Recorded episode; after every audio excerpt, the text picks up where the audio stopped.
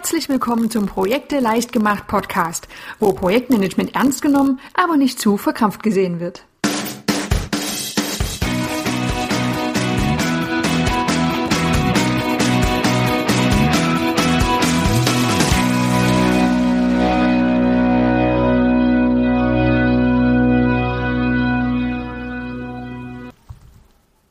Hallo und herzlich willkommen zur nächsten Folge des Projekte leicht gemacht Podcasts. Ich finde es wunderbar, dass jetzt Frühling wird, die Sonne scheint durch das Fenster, es ist warm und ich hoffe, du genießt diese ersten warmen Tage des Jahres genauso sehr wie ich. Und trotzdem laufen unsere Projekte weiter und es ist immer sinnvoll, neue Methoden kennenzulernen. Und genau deshalb geht es heute weiter mit der Vorstellung von einer neuen Projektmanagement-Methode. Es geht um ein Thema, was dir regelmäßig begegnen wird, nämlich das Treffen von Entscheidungen.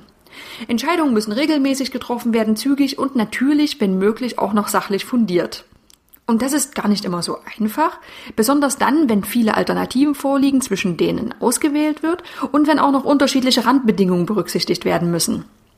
Dann kann das Ganze ziemlich komplex wirken und man verliert auch schnell den Überblick, weil man so viele Dinge auf einmal im Kopf berücksichtigen muss. Das Treffen von Entscheidungen ist allerdings extrem wichtig im Projekt. Ich habe im Oktober schon dazu einmal einen Artikel geschrieben, in dem erläutert wird, welche Entscheidung dem Projekt am meisten schadet, und das ist nämlich das Treffen von gar keinen Entscheidungen. Wenn du möchtest, kannst du da bei Projekte leicht gemacht noch einmal nachlesen. Unsere heutige Methode, die beschreiben wir an einem kleinen Beispiel. Stell dir vor, in einem Unternehmen für Sportartikel soll ein neuer Laufschuh auf den Markt gebracht werden. Es gibt zwei Alternativen. Wir haben Glück, es sind nur zwei. Und die Geschäftsführung und die Marketingleitung, die sind sich uneinig und beide präferieren ein anderes Produkt. Es wurden zwei Laufschuhe bereits konzipiert, und zwar der Laufschuh Flinke Füße und der Laufschuh wie der Blitz. Geschäftsführung und Marketingleitung sind jetzt der Meinung, dass beide dem Unternehmen große Erfolge bringen könnten. Aber welcher soll es denn nun werden? Die Meinungen im Unternehmen sind gespalten und jeder hat so seine persönlichen Präferenzen. Jetzt schlägt der Marketingleiter vor, eine Pro- und Kontraliste zu erstellen. Er meint, wir könnten doch einfach prüfen, welche Faktoren für und welche gegen die beiden Produkte sprechen. Pro- und Kontralisten sind prinzipiell auch eine ziemlich tolle Sache, denn sie führen zumindest mal dazu, dass ein Problem strukturiert betrachtet und auch dokumentiert wird. Aber sie haben ein Problem. Vielleicht kennst du das ja auch. Vielleicht hast du auch schon mal eine Pro- und Kontraliste erstellt und dann ist die eine Seite der Liste deutlich länger als die andere, aber vom Gefühl her tendierst du trotzdem zur anderen Seite. Das liegt ganz einfach daran, dass die einzelnen Punkte zwar aufgelistet, aber nicht bewertet wurden. Und dafür gibt es eine Lösung und das ist die Methode der Nutzwertanalyse. Der Begriff klingt vielleicht erstmal etwas altmodisch, etwas sperrig, aber die Methode ist ziemlich praktisch und zwar besonders dann, wenn zwischen verschiedenen Alternativen ausgewählt werden muss.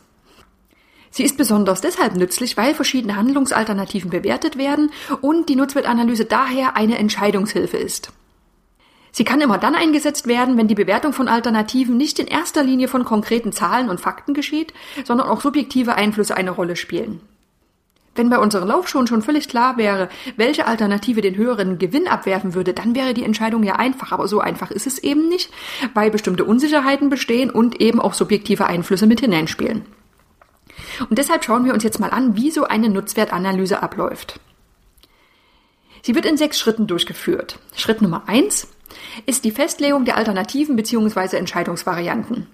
Es werden also die verschiedenen Varianten, aus denen ausgewählt werden soll, gesammelt und festgehalten. Es ist hilfreich, wenn diese Liste nicht allzu lang wird, weil die Methode sonst sehr aufwendig wird. In unserem Fall, wir haben unsere Alternativen, das sind nämlich die beiden Laufschuhe. Einer von beiden soll es werden. Im Schritt Nummer zwei werden die Bewertungskriterien festgelegt. Es werden also die Faktoren festgelegt, anhand derer eine Entscheidung getroffen werden soll. Diese Kriterien, das sind häufig Anforderungen an ein Produkt oder auch zu erreichende Ziele.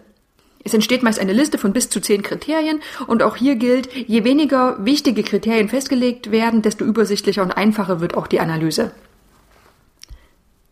In unserem Beispiel wurden von der Geschäftsleitung drei Kriterien festgelegt, nämlich die Produktionskosten, der Innovationsgrad und die Massentauglichkeit der beiden Laufschuhvarianten.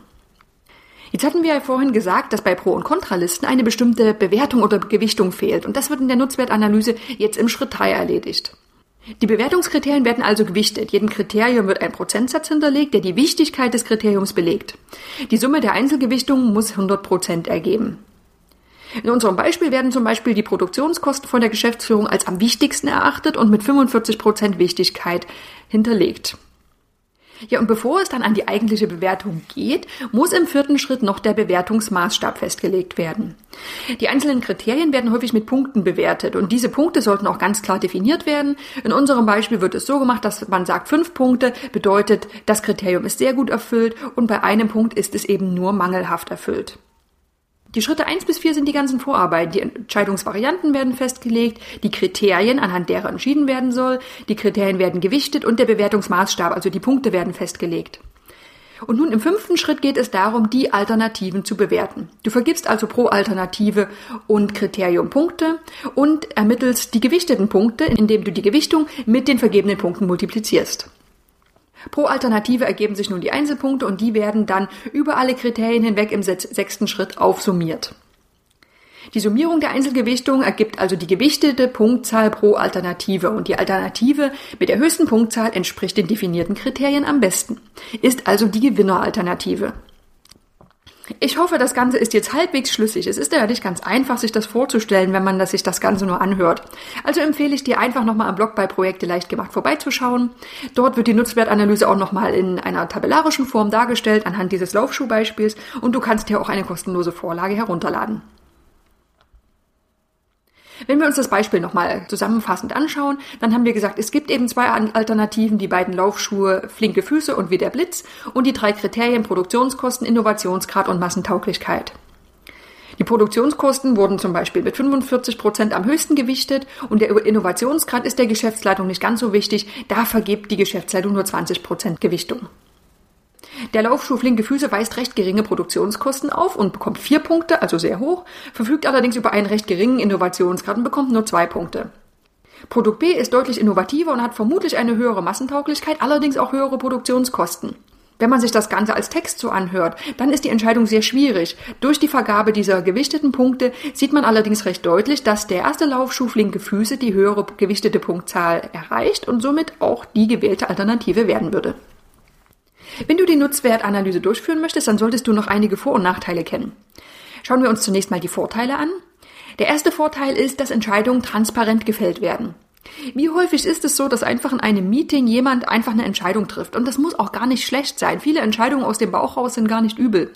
Aber wenn es eben schwer fällt, eine Entscheidung aus dem Bauch heraus zu treffen oder es auch nicht gewünscht ist, dann hilft die Nutzwertanalyse dabei, das Ganze tabellarisch aufzuführen und eben eine Transparenz hineinzubringen. Auch liegt mit der Nutzwertanalyse die Entscheidungsfindung schriftlich vor und kann auch in der Zukunft nachvollzogen werden, was durchaus nützlich sein kann. Und dann kann die Nutzwertanalyse auch sehr gut im Team und von verschiedenen Personen durchgeführt werden und dann als Diskussionsgrundlage dienen, wenn zum Beispiel unterschiedliche Personen verschiedene Punktzahlen vergeben haben. Ja, wenn diese Nutzwertanalyse so praktisch ist, warum nutzt man sie dann nicht häufiger? Es gibt eben auch Nachteile. Der erste Nachteil, die Wertung ist dann doch recht subjektiv. Schon die Festlegung der Gewichtungen und auch die Vergabe von Punkten sind einfach keine exakt messbaren Vorgänge. Das ist nicht schlimm, weil oft eben auch keine klaren Zahlen vorliegen, aber man sollte sich eben dessen bewusst sein. Und ein zweiter Nachteil, bei sehr vielen Alternativen oder Bewertungskriterien wird die Methode schnell zeitaufwendig und unübersichtlich. Und das ist auch der Grund, warum man die Nutzwertanalyse nicht für jede klitzekleine Projektentscheidung heranziehen sollte. Es bringt ja nichts, wenn du am Ende zwar immer eine wunderbar transparente Entscheidungsfindung vorweisen kannst, aber du extrem viel Zeit investierst. Du solltest also die Methode angemessen einsetzen und dann wird sie dir auch mit Sicherheit helfen. Die Nutzwertanalyse, die muss man auch gar nicht nur im Berufsalltag und im Projekt einsetzen, sondern sie kann auch bei Alltagsentscheidungen ganz nützlich sein. Zum Beispiel, äh, was ist denn mein nächstes Reiseziel?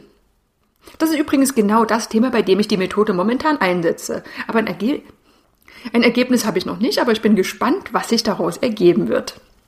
In diesem Sinne, genieß den Frühling und ich freue mich auf nächste Woche. Bis dahin. Ich freue mich immer über Kommentare und Anregungen, die du an andrea.projekteleichtgemacht.de schicken kannst. Viele weitere Informationen, nützliche Tipps und Vorlagen findest du unter www.projekteleichtgemacht.de.